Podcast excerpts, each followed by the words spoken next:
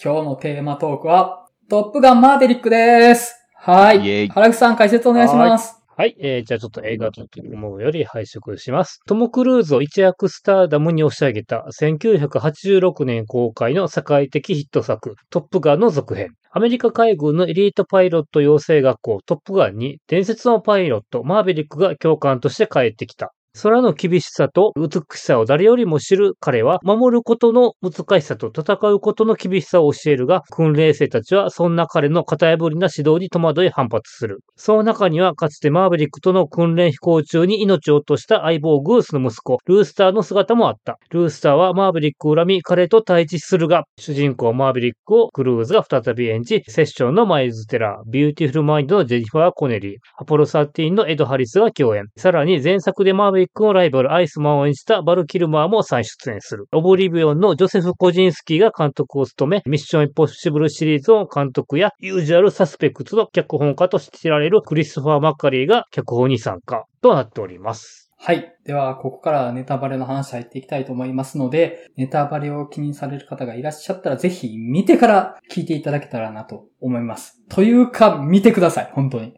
はい。えっと、では、まず、サリの感想を伺っていこうかと思うんですけども、原口さん、本作のサリの感想いかがですか？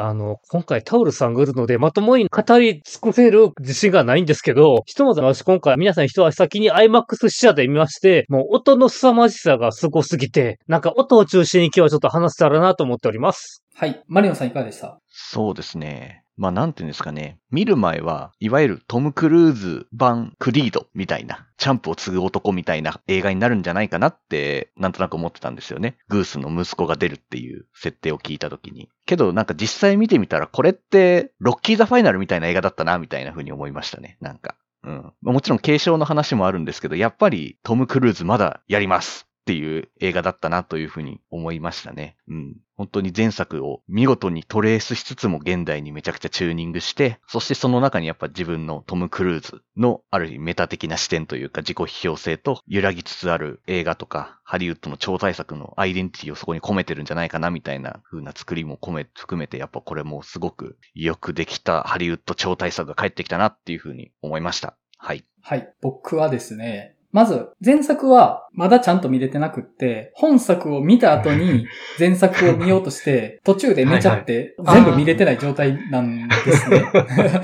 で、まあ、その上で喋りますけど、本当にね、完璧な続編映画であり、完璧な娯楽映画であり、完璧なハリウッド映画だと思うんですよ。ハリウッドってこういう映画だよねっていう感じがあって、今年一番面白い映画だし、今年一番すごい映画だと思います。もう、文句のつけようがないというか、まあ文句はつけれるんですけど、そんなこと言ってる場合じゃねえってなるっていう感じがあって、あの、ちょっとね、すごいですよ、本当にこれは。おかしい。おかしい。はい。そんな感じです。じゃあ、タウルさん、本作の触りの感想としてはどんな感じでしょうか？はい。トム・クルーズこの10年ぐらいだいぶ真剣に追っかけてるんですけども、はい。もうその、なんて言いますかね、トム・クルーズの映画人としての生き様が結実したって感じの映画で、最高の面白さ、ちょっと奇跡的な面白さに満ちてるような感じもして、で、前作の薄いドラマが 良かったと思えるぐらい、こう、なんか完璧な伏線回収、思い出補正の続編になってますし、うん。あと、リアルなアクションがですね、本当にシミュレーション的な形で、ちゃんと伏線とか分かりやすさをやって、最後にドーンと来るという感じで、もう本当に映画館で映画を見てるっていう喜びに満ち溢れて終われるっていううん素晴らしい映画体験ができる映画っていうような感じですね。はい。なんか中毒性があってですね、5回ちょっともう行ってるんですけども、はいす。ごい。はい。ちなみに、環境はどういう環境でそうですね。あの、1回目がエキスポの IMAX レーザー GT で、はいえっと、2回目がドルビーアトモス、はいで、3回目が姫路の 4DX スクリーン。はい。はい。で4回目がドルビーシネマで、5回目が1回 IMAX で見てきました。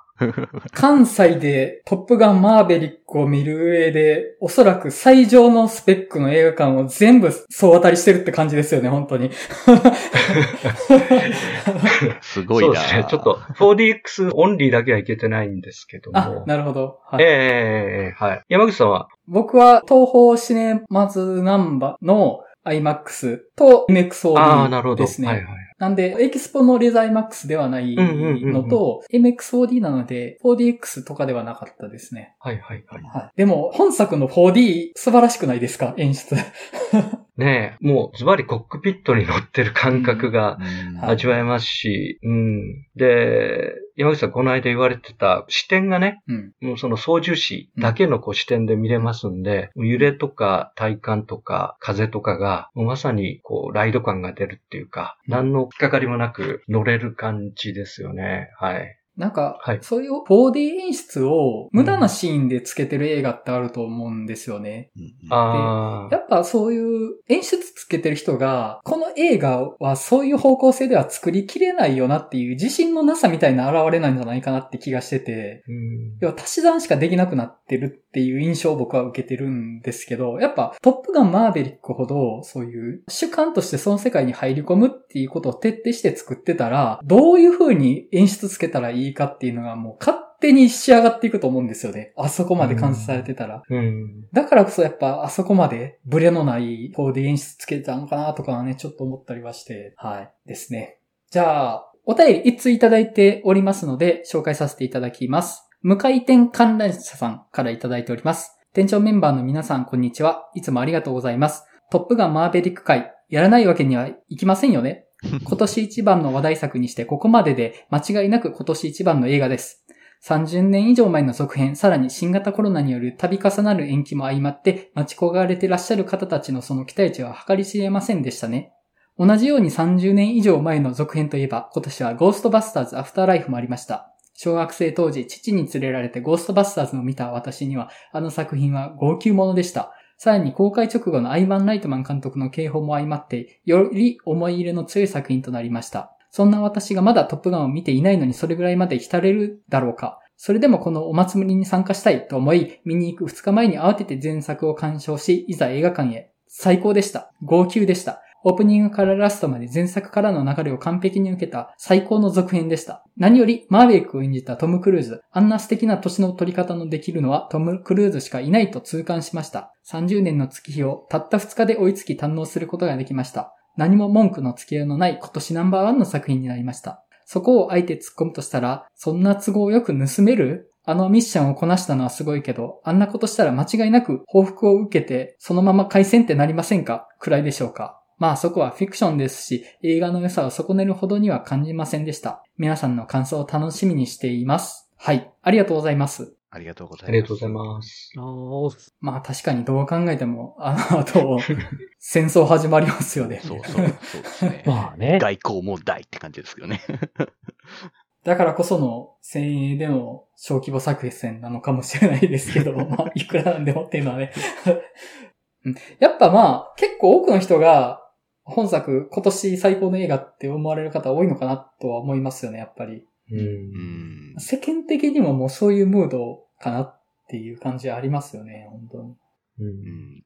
いや、ほんとなんか、けなしてる意見をほぼ見ないんですよね、今回。そんな映画あんまないなって思うんですけど。うんそうっすね。あれですよね。お父さん連れて行ったとか、うん家族で行っ。とかいう話もよく聞きますし、うん本当に老若男女みんな楽しめてる感じはありますよね。僕が MXO で行った隣の席も、うん。うん。劇場に缶ビール持ち込んでるようなおっちゃんだったんですよね。はいはい。で、もう、この人映画館何年ぶりやろうなっていう感じだったんですけど、はいはいうん結構酒臭くって、うん。うおーってなってたんですけど、うんまあなんかご本人めちゃくちゃ楽しんでたようだったんで、まああと途中から僕もね、4D の演出に乗ってきたんで、集中力増していったんですけどね。まあなんかやっぱ、ちょっと劇場の雰囲気違いますよね。うんうん。特に我々みたいな毎週毎日のように映画館行ってるような人がうん行った時にいる映画館の客層とは違うし、対策に行った時ともまた違うんですよね、なんか。。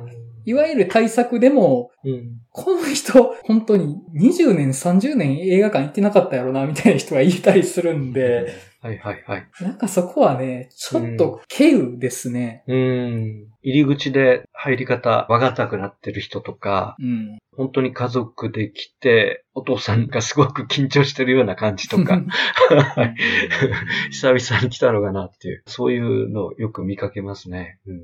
うん。はい。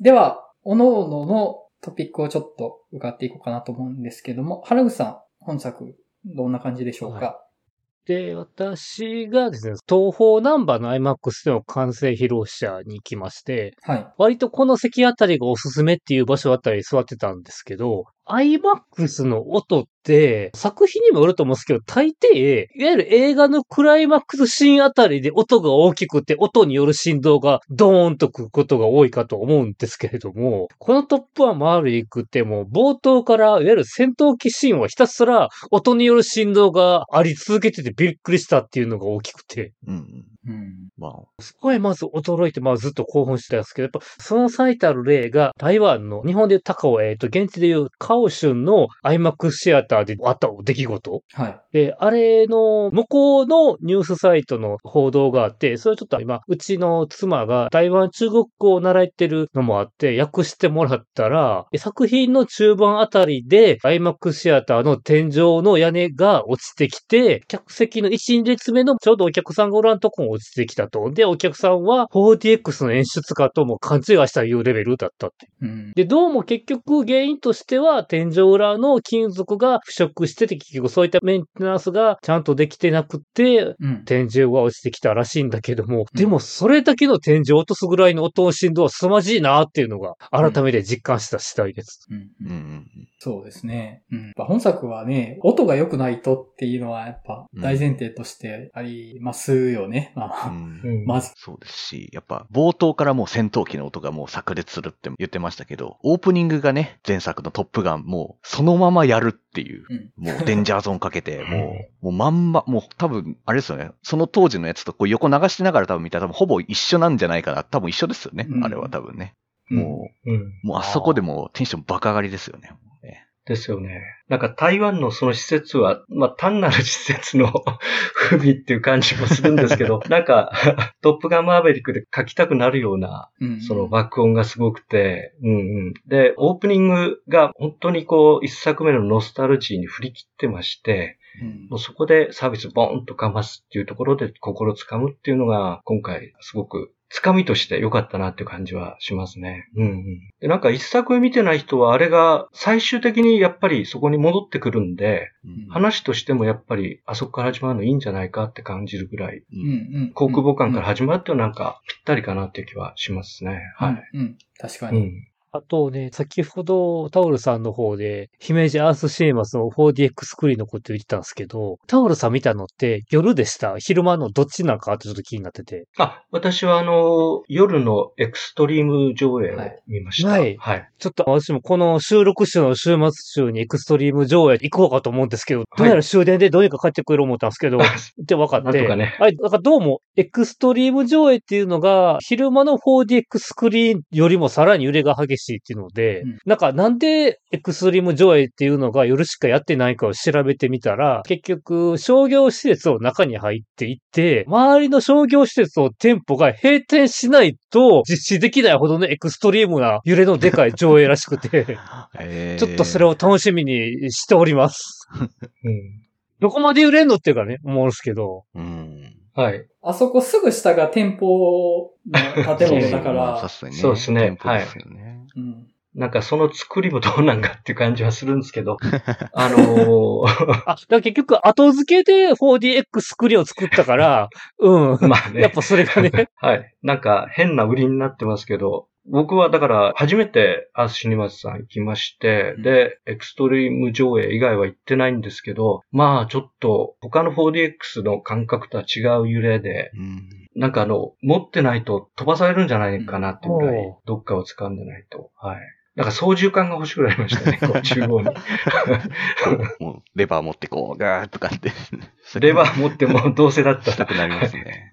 ちなみにタオルさんのおすすめとしては、X の横のスクリーンがあるわけですけれども、前の方、真ん中の後ろの方、どこに座るのがおすすめですか？ああ、そうです。これ好みがあるんですけど、うんまあ横は雰囲気でって言ったらもうちょっと、まあまあ前、前っていうか中央ぐらいまで行ってもいいし、まあまあこう横のね、ちょっと演出も楽しみたいってことだったらもう少し後ろの方がいいと思いますけど、はい。どうですかね？まあ中央より、どうかな、中央よりちょっと後ろぐらいかな。はい。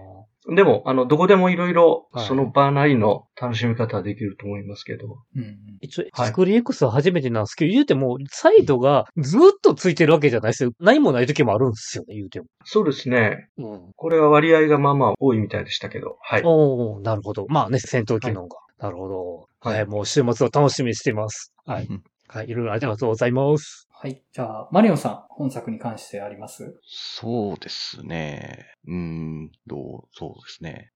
何から話そうかな。意外と喋るのむずいかもしれないですよね。そう そうです案ね。外ね、そうですね。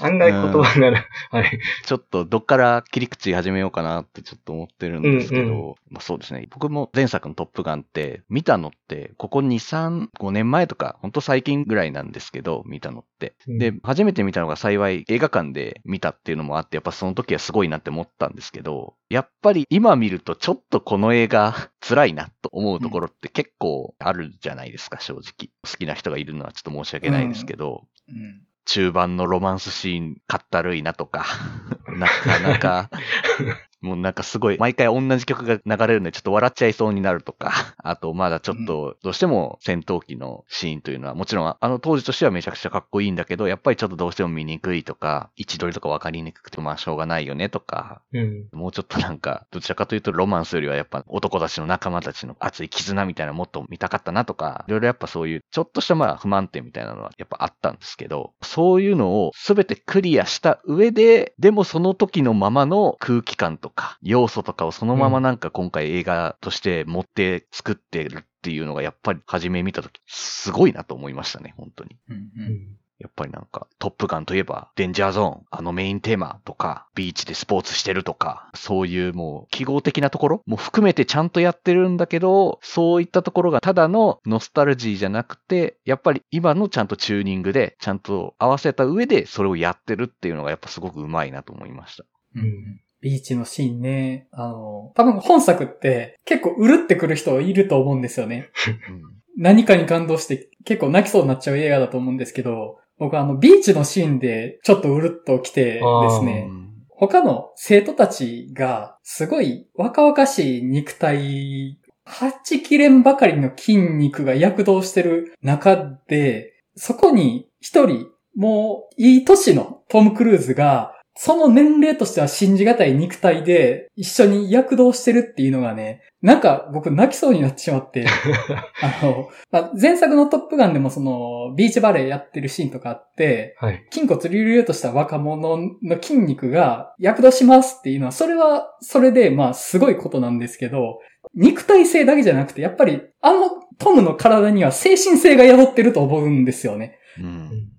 あの年齢であの肉体を維持してるっていうのは、やっぱ若さとかその肉体だけじゃなくて、やっぱり精神的な何かがないと、やっぱあれはできないから、やっぱその肉体の中に一人だけ精神があるみたいな、あの、感じがして、そこに蒸気を逸した信念と、ある種の狂気みたいなものを見て、これは泣くなってちょっと僕はなってたんですよね、あそこ。そういうポイントがあるんですね。なるほどそうか。うんうん。いや、でもね、うんそこになんか、トム・クルーズの精神性があるっていうのって、うん。この映画の肝ですよね、やっぱりね。てかもう、うんこの映画自体がトム・クルーズなので、もうそれはもう、うんもう、すべてに宿っているって言って過言ではないんですけど、あのシーンは確かに、うん。そこが際立ってるシーンですよね。うん。てかまあ、本当に今おっしゃられた通り、全体的にトムの精神の映画だっていうのはありますよね。で、さっき言った通り僕、前作トップガン途中までしか見てないんですけど、基本的に若さしかない話じゃないですか。そうですね。ね、若者が生きってる話ですよ、本当に。前作トップガンは。はいだからやっぱりそこのその精神性っていうものはそんなにないというか、やっぱその未熟さがドラマになってる話だったと思うんですよね。うん。前作トップガンって。でも、やっぱりその若さとかじゃなくって、若くあろうとするというより、うん。置いても置いたなりの限界を極め続けるという精神性が、あの、前作のトップガンでやったことの上に乗っかってるんですよね。若さプラス精神みたいなのをやってて、なんか、隅から隅まで集中力が張り巡らされてるような映画だなって思って。ああ、なるほど。そうですね。うんうん、本当に。まあ最初のマッハ10にうん挑戦するところからもうぶちかましますよね。はい。だって、よく考えたらですけど、いきなりもう教官やってって始まってもいいじゃないですか。うんうんうん普通の始まりで言うんだったらですよ。けどやっぱあの挑戦のシーンがあるって、もうそれはトム・クルーズの生き様というか、教示でしょ、そこはもうっていう。うんもう、うんそれはもう感動するしかないのでは？みたいな風にやっぱなりますよね。うんでもこの映画、あれですよね。もうセリフの全部がトム・クルーズの映画人生を語ってるような 感じで、そうなんですよね。もう握手、自分でやって、その年まで CG なしで頑張る映画スターはもういらないっていうか、と、まあ、パイロット、実際のパイロットがいらないって書けてあったり、あれですよね、不可能な作戦に挑戦して、それを背中で後輩に見せていくとか、なんかもうね、全体が確かにトム・クルーズの映画人の生き様が、話のストーリーの腰にずっとある感じがしますよね。うん。そうですね。そうね。そこ。は、はい。本当にそのトム・クルーズの映画人としての生き様みたいなのが刻まれてるっていう話で思うんですけど、うん。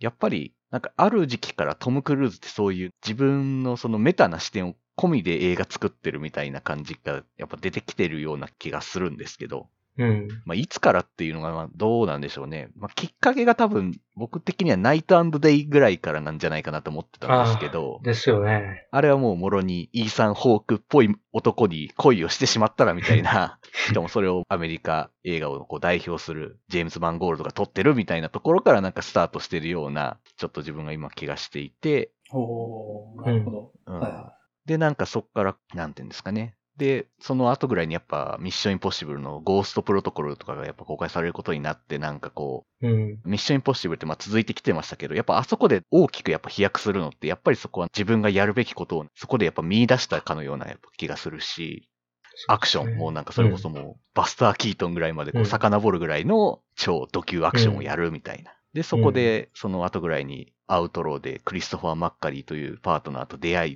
どんどんそれを極めていくようになったみたいな流れがあるんじゃないかなって思ってるんですけど、今回もクリストファー・マッカリーが脚本に関わってるっていうのがあるだけあってか、やっぱりもうトム・クルーズという映画人としての生き様とか、トム・クルーズがやってきたなんかそのキャラクターとはみたいなところとかも含めてそれを全部話の醍醐味に持っていくっていうのがやっぱすごくいいなというか、ちょくちょくなんかその顔やめてって言われるじゃないですか。うんうんうん。もう本当にもそううそうそう、あれね、あれね。うんはいもうトム・クルーズが、トム・クルーズをやめることができないってことのそのものじゃないかと。うんもう何も別に普通の顔じゃないか。いやもうあなたのその顔がトム・クルーズなんですよみたいな。そういうのがやっぱず一緒にこう出てるっていうのになんかもう感動的というか、僕こんなにトム・クルーズ好きだったんだみたいな。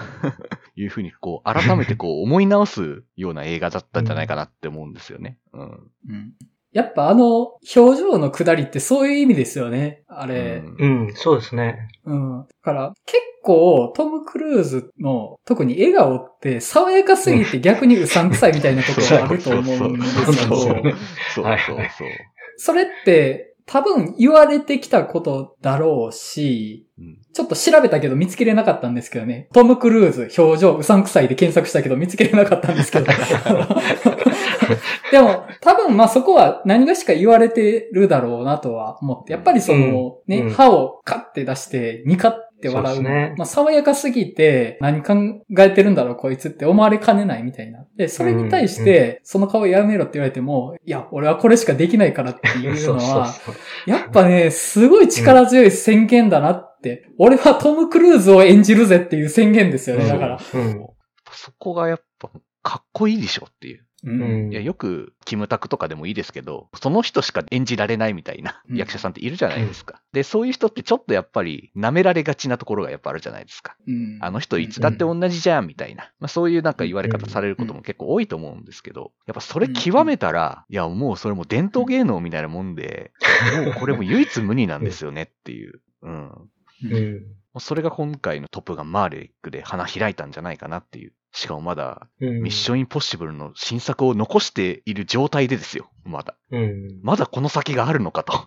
もうちょっと、本当になんかトム・クルーズに一生ついていきますみたいな気持ちにやっぱなりますね。うんうん。そんな感じですかね。そうですね。あー そうですね。一いや、も旦そううそうですね。喋れるだけ喋ってください。いやいや、喋るだけ。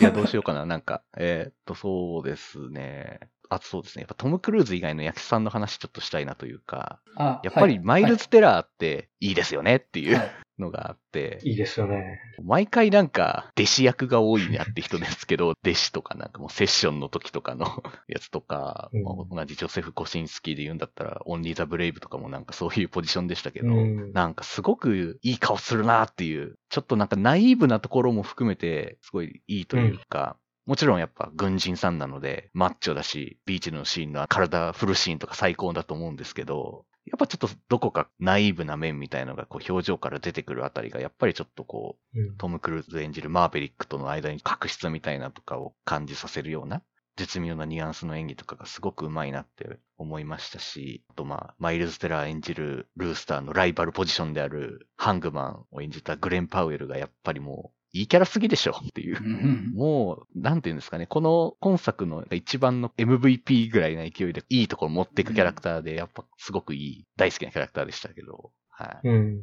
やっぱ、前作のうん。アイスマンポジションですよね。うん、そうですね。あそうですね。トップの実力者かつ嫌なやつっていうのうで、んうん。それに食ってかかる主人公みたいな立ち位置というか、僕前作トップガン見てびっくりしたんですよ。あ、うんマーベリックトップじゃないんだと思って。そうですね。いや、本当現役メンバーみんな良かったですよ、本当に。う。うんん、そう。みんないいキャラですしね。ハングマン、やっぱね、やっぱ嫌なやつはずっと嫌なやつのままで終わるんかなって思ったら最後いいとこ持ってくるじゃないですか、もう最後。僕泣いちゃいましたもん、なんかう。ん助けに来たところ。もうかっこよすぎでしょ、みたいな。もうハングマンかっこいいなって思って。うんうん。いいとこ持ってきましたね。ああ、なんかもう優しい男じゃねえかっていう、嫌なやつじゃねえよなって、そら、っていう。うん、もうあそこちょっと泣いちゃいましたね。てかもう本当最終決戦に出撃直前ぐらいからちょっと結構涙腺がうるうるしてましたね、僕は。はい。うん。トップガンのメンバーで言うと、ボブ、あいつやばくないですか？ああ。あの超絶マッチョ集団のトップガンの中であのキャラ続けられるって相当やばいやつだと思うんですけど。なんかズボンのとこに食べくず落としちゃって、あわわみたいになってるキャラでトップガン生き抜くって逆にやばいでしょ。うん。強いですよね。ううん。んもうね、いいキャラクターでしたね。うん。彼、ルイス・プルマンっていう役者さんで、お父さんがあの、ビル・プルマンなんですよね。はいはいはい。インディペンデンス・デーの大統領かつパイロットの。はいはいは ええだからそこつながりでのちょっい。と、なるほど。パイロット映画っていう感じも。うん。なるほど。うん。なんとか失神せずに 行きましたけど、G のところ。はい。そうですね。うん。僕以外に喋りたい人多分たくさんいそうなんで、僕これぐらいにしときます。はい。えっ、と、じゃあ、僕は本作見てて思ったのが、続編映画ってこうあってほしいなって思いながらずっと見てたんですよね。で、僕はさっきも言った通り、トップガン前作を見ないまま本作を見たんですけれども、まあ、冒頭の空母の発着艦シークエンスとかは、まあ、トップガン見てなくても知ってますよっていう感じのシーンなので、うん。まあ、見てなくても、あ、これは前作のやつやってるんだろうなっていうのは、まあ、なんとなくわかるっちゃわかるんですけど、で、逆に、ノスタルジー全開のシーンって、それ以降あんまなかったなって僕は思ったんですね。僕はですようん。見てないなりに思ったんですけど、要は、これ、前作の要素だなっていうところはもちろんあるんですけど、そこを前作を知ってる人向けですっていう感じがあまりないなとは思って、結局、前作の要素を知ってなければなどではなく、当然、初老に差し掛かった男が生きてきたら、過去はあるよっていうことだと思うんです。それは前作ネタなどではなく、男の背中には過去が背負われているっていう当たり前のことをやってるだけっていう感じがして、うん。そこに前作を見てないからわからないよね。じゃなく、例えばバイクで戦闘機と並走するシーンあるじゃないですか。移動するときに。で、トップガンマーベックの時にもやってて、後で前作でやってるのを知ったんですけど、うん。あ、この男は昔からずっとこういう飛行機に乗っててもバイクに乗っててもスピードを追い求めてる男なんだなっていうのがわかるうんと思うんですね、あそこで。うんであそこを前作ネタとして楽しむのは僕はもったいないと思うんですよ。うんうんうんあれは前作ネタなどではなく、あの男の生き様を描いてるシーンだなと思うんですよ。で、うん全体的にこの映画はそうだと思うんですよね。うん。うん。かつて亡くした自分のパートナーの息子を見て思う。それは前作を見てたらわかりますなどではなく、人間ある程度長く生きたら、当然失うものもある、別れもある。それで、それで残された人のことを思ったりするっていう。それは、ただ、当然そこにある人生だと思うんですね、僕は。で、そこは、あの、前作ネタではないんです。過去なんですよ。男が背負った過去なんですよ、そこは。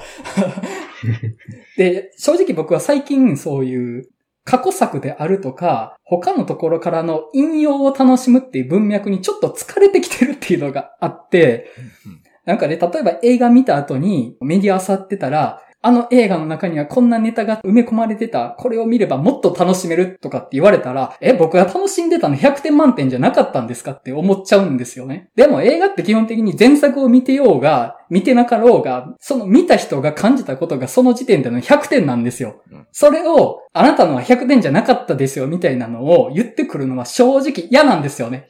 で、それがトップガンマーベリックには僕はないと思って、うん。前作はあります。でもそれはあくまで過去です。その過去をこの男は背負ってます。で、その過去を知ってようが知ってまいが、この男が必死に生きてきたことは伝わりますよね、あなたっていうのをね、スクリーンからビシバシ感じて、もうね、こういうのだよと本当に思って。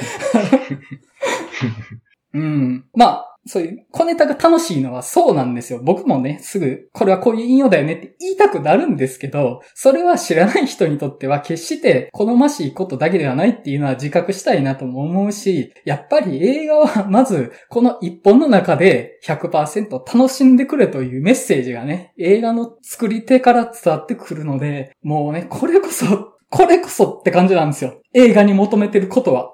劇場に入って明かりが消えて、映写機が灯って、映写機が消えて、劇場に明かりがついて出ていく。その間だけで完結してるものとして僕はやっぱり映画を楽しみたいっていうのはあって、それをやってるんですよね。うん続編映画なのに。でやっぱそれは映画ってこうあってほしいなって本当に思って。うんうん。いやー、素晴らしいと思うんですよね、本当に。まあ、その上で、トム・クルーズという役者の人生とか、まあ、前作要素っていうのも別のものとして楽しめる。ただ、それは、トップガン・マーベリックの鑑賞体験とは別の概念だっていうふうには思うんですよね。やっぱね、その劇場体験っていうものに全ベットしてるからこその、やっぱこの完成度だなと思うんですよね。うん。はい。そうですね。うん。なんか、山口さん、あの、見られた後、アバター以来だとか、はい。おっしゃってましたよね。あ、そうですね。あの、うん結構、うん。前後を気にする映画はいはいが増えたなって僕は思ってて、えあと、例えば原作が別であって原作要素みたいなのをうん気にしないといけないみたいなのも増えたなと思うんですよ。うん。で、アバターとかトップガン、うんやっぱり映画から始まった、まあトップガンは元の原作になる書籍があったりはしてますけど、やっぱり物語としてはトップガンが映画から始まったものだとは思うので、うん。やっぱり作りが背後関係を気にしなくていいように作られてるなって思うんですよね。うん。で、僕はやっぱそこが一番うん。いいなって思って、うん。うん。うん。前後関係、背後関係を気にしなくていい。うんそれってやっぱり僕らみたいな年に何回何十回、なんやったら100回超える回数映画館に行く人だってもちろんこの映画楽しめるんですけど、うん年に1回とか、この10年映画館に行ってなかった人が行ってむちゃくちゃ楽しめる映画になってるっていうことがね、本当に素晴らしいことだと思うんです。で、その人たちに対して、このネタ知らないから楽しめなかったでしょとか言ったら殴られますよ、それは。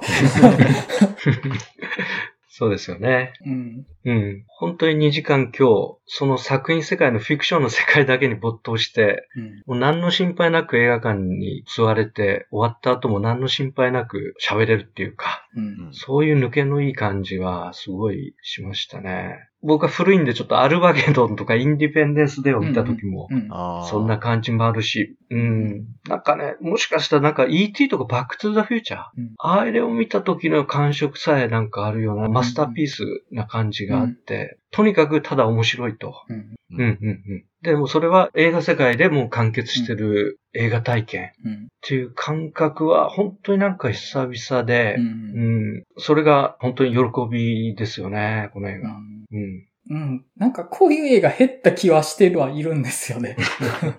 うん。そうですね。なんかこういう、ちょっと無邪気ですらあるぐらいの、こういう明るい、うん。ザ・アメリカ映画みたいなのってないなっうんてやっぱ思うというか、そういうのをうん本当忘れてたわって思いました。うんうん。ね、その、政治的要素のね、あまりの無邪気さも含めてね、ちょっとハリウッド映画だなって思うんですよ。そうで本当そこどうするんかなって思ったら、あまり変えてないっていうあたりも、やるなって思いましたけど。トム・クルーズあくまでこれを戦争映画じゃなくてスポーツ映画と言ってはいるのよね、結局。うん。まあ、いや本当前作もね、そういう風に捉えたっていう話でしたよね。そう、うんもう本当部活みたいですもんね。ただまあ、戦争をスポーツとして取るっていうことは、それはそれで危険なことではあるとは思うんですよね。うん。むしろ政治的な要素がある方が、うん。ある種の安全点というか、うん。俯瞰視点になり得るとは思って、まあもちろんその軍隊である以上、うん。生き死にの話が含んでくるし、絶対にうん。実際に軍隊入ったら、まあ政治的な存在にはなるわけだとは思うので、いやもう軍隊をスポーツ的に楽しむっていうのは、現実ではもちろんやってはいけないことだとは思うんですけど、やっぱ本作は、それはそれとして、やっぱり当然アメリカには、ああいう若者が軍人としてたくさんいて、そこを、そういうスポーツをやるかのように、この若さというものを全力で生きているっていうこと。でそこにあまり暗い背景っていうものを問わない。彼らは彼らとして全力で生きているっていうことを描いているっていうのは、見てる側がある程度それの功罪っていうものを理解した上で、やっぱり全力キャッチしたいなって思うんですよね、あの描き方は。う。うんん。そうですね。うん。なんかね、字幕だと、ならず者国家っていう書いてましたけど、ローグネーションかよっていう。ローグネーションかよって思いましたけど、ね、ミッションインポッシブルの5作目じゃねえかみたいな って思いましたけど。はあれ、便利な言葉なんですよねい。。で、ならず者国家って便利な言葉やなって思いましたよ。ね 軍事行動を取っていいっていう楽印。まあまあえ。まあ。うんなんかね、そこのね、うん無邪気さもね、なんか久しぶりだなと思っうて、ん。例えば MCU とかってめちゃくちゃ政治性みたいなのが熟慮されてる話だとは思うんですよね。例えばアイアンマンはアメリカの軍事産業の象徴ですよね、みたいな。キャプテンアメリカはアメリカの理想の体現者ですよね、みたいな。で彼らがどう行動するかっていうのは、アクションシーンの面白さとは別に、絶対的に政治的な意味を帯びるじゃないですか。うん。はい。で、当然 MCU はそういう風に作っているので、うん。全然それでいいし、そういうものとしてむちゃくちゃよくできてるし楽しいんですけど、なんか無邪気さというか、あの、なんか昔の映画ってそういう無邪気なものを描いてたよねっていうのを、あ、そうだったわと思って。うん。そうだったわ。思い出したわ。これくらい雑やったわ、と。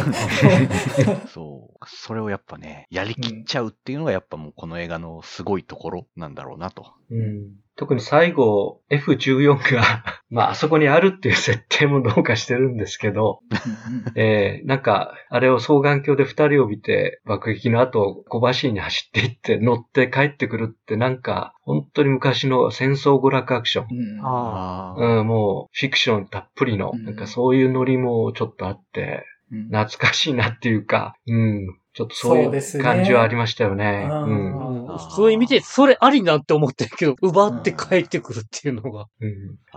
で、いわゆる敵の飛行機に合図してわかんないよっていうあのノリとかね。あれもそうですね。なんか、軽いですね。うん。そうや。それこそインデペンデンスデーのノリや。デュエンデーとかね、そう。うん。あとそうですね。そういうローテクノロジーが大活躍するとかっていうのを聞くと、僕、バトルシップみたいな 思いまああ、す、なるほど。まあ、セリフでもね、だが今日じゃないって言いますしね。うんもう同じセリフ言ってるなと思いましたけど。うん。ねだから大きなミッションやった後で、そうやるのって正気があって、やっぱり見てて。うん。あと、あの、どういう作戦やるかっていうのむちゃくちゃわかりやすいですよね。これそ今回の本当に良いと思いました。ハクビですよね。う。うんん。いや、まあ、やっぱこの作戦って、うん。スターウォーズエピソード4のデススター攻略を思い出すし、はい。うん僕は見てないですけど、さらにそのデススター攻略は、暁の出撃って映画の引用なんですよね。なんか聞いた話は。うん。それと、633爆撃隊とトコリの橋もちょっと入ってると思うんですけど。あなるほどはい。はい。なるほど、さすが。頼りになるわ。はい。ただまあ、正直、デススター攻略とかって、よくわかんないと思うんですよ。そうですね。デススターの中が入り組みすぎっていうのもあるんですけど、うん。正直今、ノリだと思うんですよ。そうですよね。ノリでやってると思うんですけど、え事前に説明されるし、何をやらないといけないのかっていうのが。で、それが、事前説明が丁寧なことで、逆に実際のうん作戦実行中に、それを解説する必要がないっていうえのがね。そうですね。だって、この映像になってるっていうことは、うん。作戦はこの段階に入ってますっていうのをうんお分かりになりますよねっていう。うん。でそこで解説が入ることで、テンポが悪くならないというか、うん。うん。もう物語を動き始めている戦闘機が飛んでしまっているので、うんもうそういう冷静になるタイミングみたいなのがあんまりないみたいな感じがあるなとは思って、でその展開に持っていくための事前の説明、メンバーに説明するかのように観客が説明するっていう。そううん そうですね、本当に。うん。時間が勝負だって始まってですね、後ろにこうシミュレーションボードがあって、で、それを話してたらもう実際の訓練の映像に変わっていってですね、うん。実際どこでどういう感じでやると危ないかとか、そういうのがあって、で、そこで失敗したら一回一回実際のブリーフィングじゃないですけど、トム・クルーズが突っ込みが入って、僕らがあの作戦頭に叩き込まれているような感じがあってですね、うん。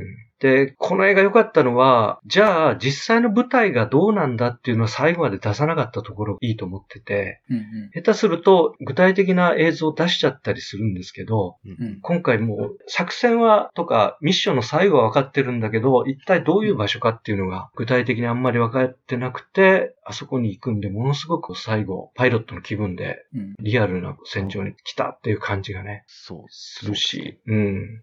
うん。確か。に、訓練中では橋はあるんだって気づかなかったですもんね、やっぱね。訓練中のシーンだけやと。うん。いざ見ると、うんおこんな橋のなんかスレスレ通るんか、みたいなとか、やっぱ感じますしね。でもこれ、実際の戦闘機使って撮ってるんでしょ 頭おかしくないですか？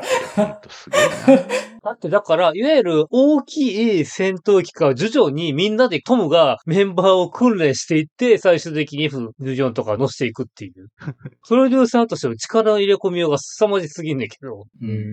だから、うん、現実と作品の中がもう一シンクロしてるっていう。うん。はい。その、見終わった後で、実際の戦闘機乗って撮りましたっていうのを知って、うん。マジかと思ったんですけど、はい。よく思い出してみたら、このシーン CG だなって思ってるシーンがなかったんで、ああ、なるほど。その、見てる時にこれ実際に乗って撮ってるんだな、すげえなって見方をしてなくって、ただ、なんだろう、このシーン CG だな、みたいな、そういう冷静になるシーンがなかったんですよね。うんで、後で実際に乗って撮ったっていうのを知って、うん。あ、マジか。あ、でも言われてみたら、うん。CG って思ったシーンなかったわ、と思って、うんなんだろう、その、そういう CG って、まあ、ある種のノイズというか、ここ嘘ついてますよっていうものじゃないですか。うんで、どんなに面白い話でも、それって多少のノイズになると思うんですけど、うん。やっぱそのノイズがなかったなとは思うんですよね。うん。だから、そこって、いやもうこれ実際にやってるからすげえとかじゃなくって、うん。そういう考えない、感じない、うん。それが本当とか嘘っていうのを見てて問わないっていう風に作ってるっていうのがすごいなっ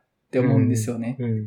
うん。だからこそやっぱり実際にやってる価値があるというか、うん。実際に乗って撮ってるって分かってみようが分からずに見ようが、うん同じように凄さを感じられる、うん。同じように面白がれるっていう感じがするうん。っていうところうん。がやっぱり、いや、こうじゃないと撮れなかったなとうん。思うんですよね、うん。それって。うんなんか、実際に戦闘機にバカでかい IMAX カメラを置く場所どこはのって思うねんけど、置いて、俳優にカメラ動かしてんのよね。うん。凄まじいことしてるなって思うねんけど。あれですよね。ソニーと一緒に開発した小型の IMAX 級のカメラを前に4台、えー後ろに2台。え？はいはい。ええそんな積んでたんや。えーで、アップは中央のが撮ったり、前の4台を合成して IMAX でも大丈夫な品質で出したり。うん。やばいですね。うん。やばい。な金のかけるとこ違うな。だから、前はノーランが大きいの抱えて、え、うん、ちょっとあのイメージがあるから、どう置くんやろ思ってたら、あんなバカでかいもん担いでって思ってましたけど。ダンケルクの時は、なんか壊してたように思うんですけど、今回はなんかそういうのを開発したみたいですけど。うん。おー。だから、この役者陣、むちゃくちゃ大変やったと思うんですよ。そうですよね。うん。訓練せなあかんし、カメラも扱わなあかんし。うん。で、本作で、トップガンのメンバーが作戦実行するにあたって、本来やったら、ほぼみんな死にますみたいな作戦だったわけじゃないですか。でそれを、トム・クルーズ、あの、マーベリックが、もうどっちでもいいですよ。まあ、どっちでもいいんですよ。もうこの話は。うんどっちでもいいんですよ。うんだから、いや、作戦成功させた上で、全員生かして返しますと。あれでね。そのためには、もう地獄の訓練をしますっていう。はいこれが現実ってことですよね。そうですだからね。もうこの映画を大ヒットさせるし、お前ら全員とんでもない俳優にしてやるから 地獄見せるぞっていう。そうそうそう っていうことじゃないですか、あれ。そうですね G を体験させられる。いや、もうほんとすげえんだよな、そこがな。なんか、お前は可能を教えてるんじゃなくて不可能を教えてるって言われてましたけすな。ミッションインポッシブル。いやど。うーん。ええいや、あれ、仕事にも同じこと言えるんじゃないかなと思ってとんでもない量のタスクをうん8時間で終われるように、お前を鍛え上げるって残業するよりしんどいじゃないですか。あですよ。そうですよー、しんね。どい。いかに生産性上げるか。ね残業した方が楽なんですよ。うん8時間で終わらせる技能を見つけるより。うん トムは、そんな残業なんて生易しいことはさせないと。お前ら全員、どんな量の仕事だって8時間で終わらせる人間にしてやるって言って、もう地獄のブートキャンプ開始ですよ。いくらでも税かけたるぜと。すぐ音上げそう、それ。そら吐くよね。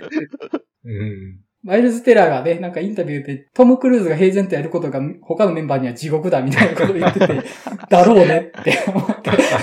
いやしかもトム・クルーズが60近かったっけ？超えてたっけ？もう。59ちゃいましたっけ？でもまあ、59歳ですね。うん撮影時が57、8ぐらい。はうんいやでもその年でですよっていう。い。ね会社の役員がむっちゃ頑張ってるっていう。え。なんか、本当は F18 自分で操縦して撮りたかったみたいだけど、ストップがかかったらしいですけど。やばいんだよな。いや はい。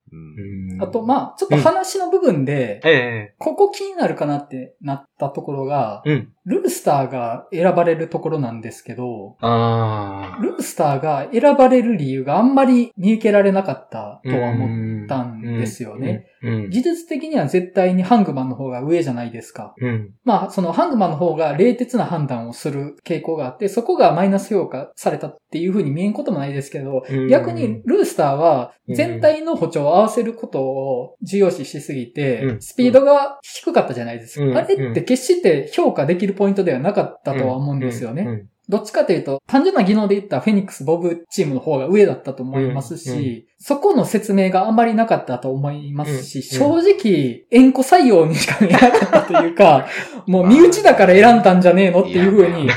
見えた。まあね。まあまあまあストーリー構成上ね。なるほどね。ね。見えなくもないですけどね。けど、あそこで選んだ時って結構うっときますよね、みたいな、もうほんと完全に。あそこはね面ではね、めうんもう感情全乗っかりですけど。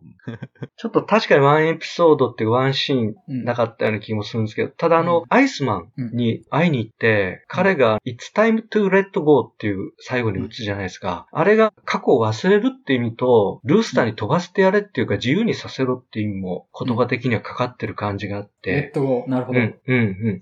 あそこの翻訳ちょっと難しいんですけど、途中やっぱりルースターの話中心もあったんで、なんかそれでトムはあそこで決断してたみたいな、うん。うん、感じは何回か見てるうちに感じましたけど、うん。うん。話の全体的なうん。流れみたいなのは、細かい部分は正直、このマーベリックが、このトム・クルーズがいいからっていう引力で全部持っていけるとこはあるなと思って、うん。あの嫌味なハングマンがうん。作戦を飲み込む、あるいは選ばれなかったことを承諾するっていうのも、うんマーベリックが言うことなら、トム・クルーズが言うことならっていうのはあるとは思うんですけど、どうしてもルースターが選ばれたことだけは僕は説明不足のような気はしました。そうですね。うん、そこはやっぱりルースターの物語を描くために選んだように見えるところはあって、作戦開始前にルースターにもう一個成長のワンエピソードが必要だったような気がするんですよね。うん、でもまあ他はなんかね、本当に多少の目の粗さも、ああいう映画ってああいうもんだからっていうので、なんかね、案外引っかかりはないんですけど、うん。アクションシーンが終わったらもう解決してるっていうか、うん。チームがうん。仲良くなったのもビーチでフットボールやったからっていうなってましたけど、流れで見るとね、すごくいい感じでうん。引っかからずにいけるんですよね。うん。うんうんまあ確かにあの、ビーチバレーで仲良くなるのごまかされた感はだいぶありますけどね。やっぱ同じ地獄をくぐったら、はい。団結が生まれるっていうのは理解できるんで、うん。あの作戦が終わった後全員仲間になるのは 理解できるんですけど、はいはい。いきなりマーベリックがやってきて、お前らビーチフットボールやぞとか言い出しても、うんはってなりそうじゃないですか。うん確かにななりそうですまあね結構割とね、ノリノリでみんな楽しんでるから、はい。あ、もう楽しいんだったらいっかってなる。楽しいんだったらまあ仲間だよねっていう。そうですね。はい。はい。っていう感じにはまあ、ちょっとね、まあそこだけですかね。うん多少強引さもそういうこの話が持ってるポテンシャルで乗り切れるけど、ルースターが選抜される理由だけはちょっと説明が不十分だったような気は僕はしました。他はまあ、そういうものとして全然ありだったような気がしてますね。はい。ってな感じでした。はい。タウルさん、本作に関して。ああ、そうですね。もうなんか、だいぶ出てきましたけど、若手じゃないんですけど、サイクロン十条とウォーロック少々のあのコンビもなんか、見れば見るほど味が出て面白くて、堅物のツンデレなんですけども、どっかでマーベリックを信じてるところがサイクロンにはあって、うん。で、コードの話したら、トム・クルーズがコードの計画表をバーンと出して、ちょっとうるうるっと、なんていうかな、驚いてたり、トム・クルーズが2分数秒でうん。作戦やった後、思わせぶりに窓見ながら決定をしてるところとかも、なんか、すごく、その人の深みっていうかね、そういうのも分かって、うん、で、トム・クルーズがこう、ありがとうって言いかけたら、ウォーロックが止めて、ここは彼の言うことを聞くんだぞっていう場面ね。うん。あれも面白かったですし、うん。うん。で、あと、F14 が飛んでるって言った時に、マーベリックだっていうのはね、サイクロンが言うんですよね。あうん。だから、彼がやっぱり、彼もなんか戦闘機乗りでね、トップガンだったんで、マーベリックのこうやりそうなこととか、うん。彼を信じてるところっていうのをすごくあそこで理解してるってところが分かってね、うん。うん、なかなかいいキャラクターだっていうふうに思いますけど。うん。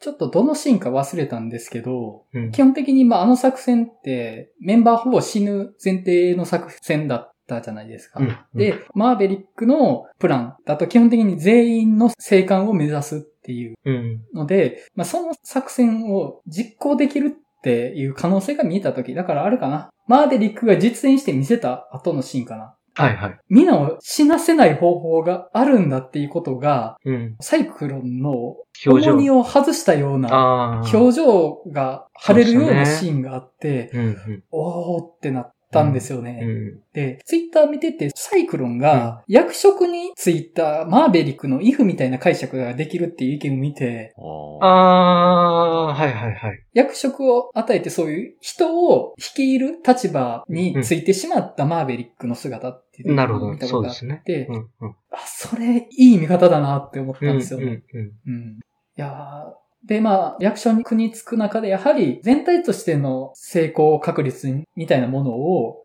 うん。考慮していく中で、うん、自分だったらできるかもしれないことを、人はできないという判断をする方が妥当みたいなことが多う分、ん。あまたあったと思うんですよね。その中でやはり消極的な判断をするようになっていくっていうので、まあこの作戦やったら結構みんな死ぬなぁみたいなうん。のを 分かりながらやらざるを得なくなるみたいなうん。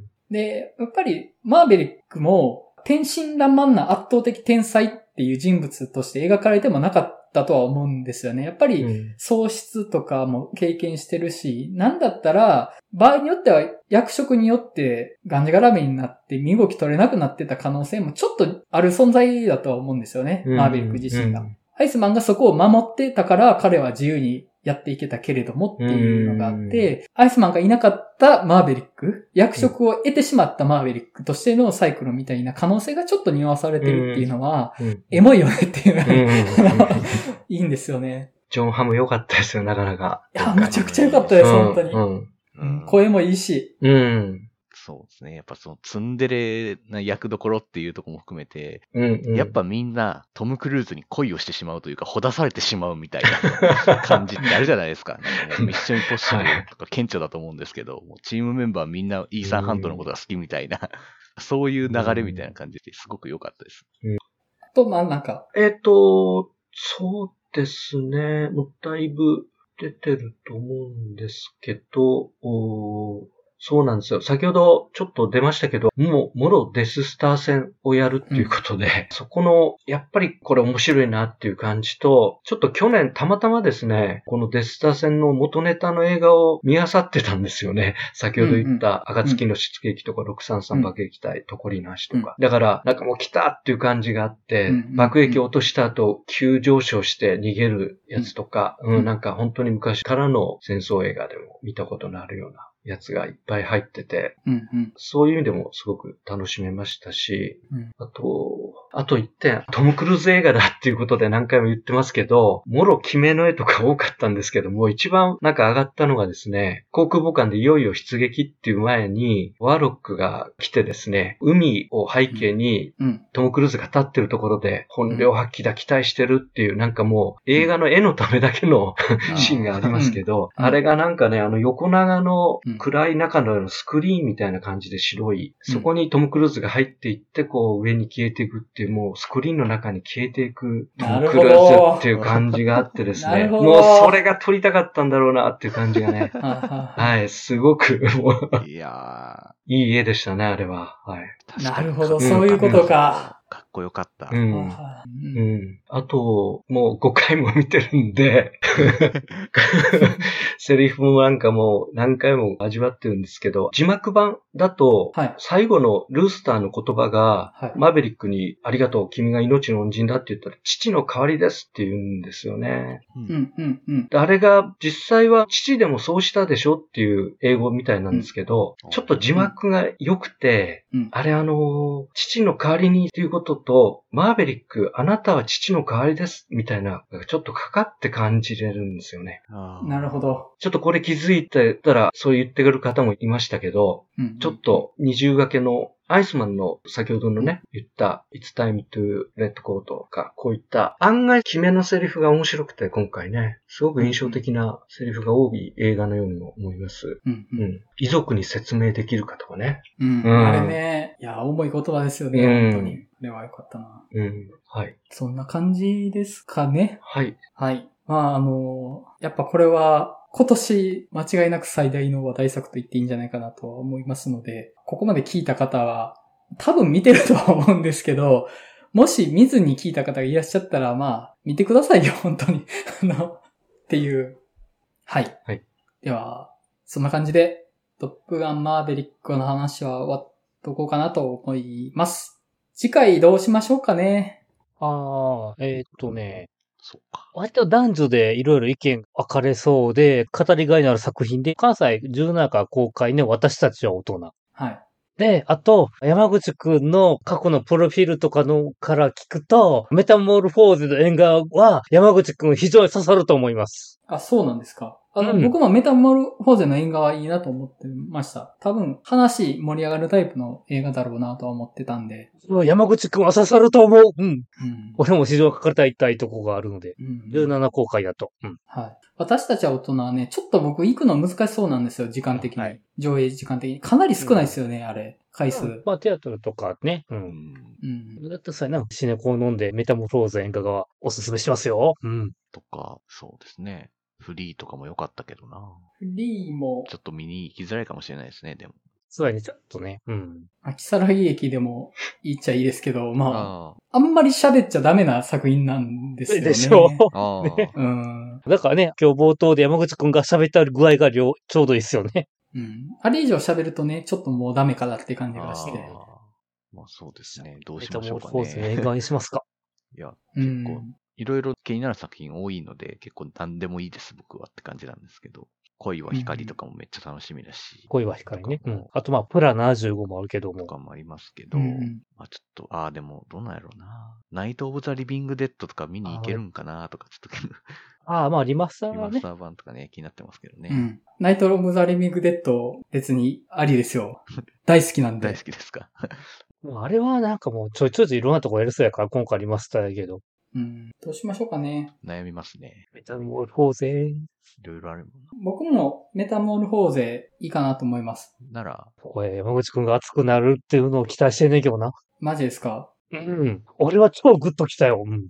まあなんかそこまで言うんやったら楽しみにしときます。そう、今日、今週末公開作品頑張ってコメント書いてて、ふっと気づいて、あ、これ山口くん刺さるなって思い出しこうん。どうしようかな。ちょっと前田さんにも確認しますか？た。はい。まあね、そこは。はい。はい。一旦保留で、じゃあか、りました。あれしましょう。まあ、案投げて選んでもらう感じでいきましょうか。はい。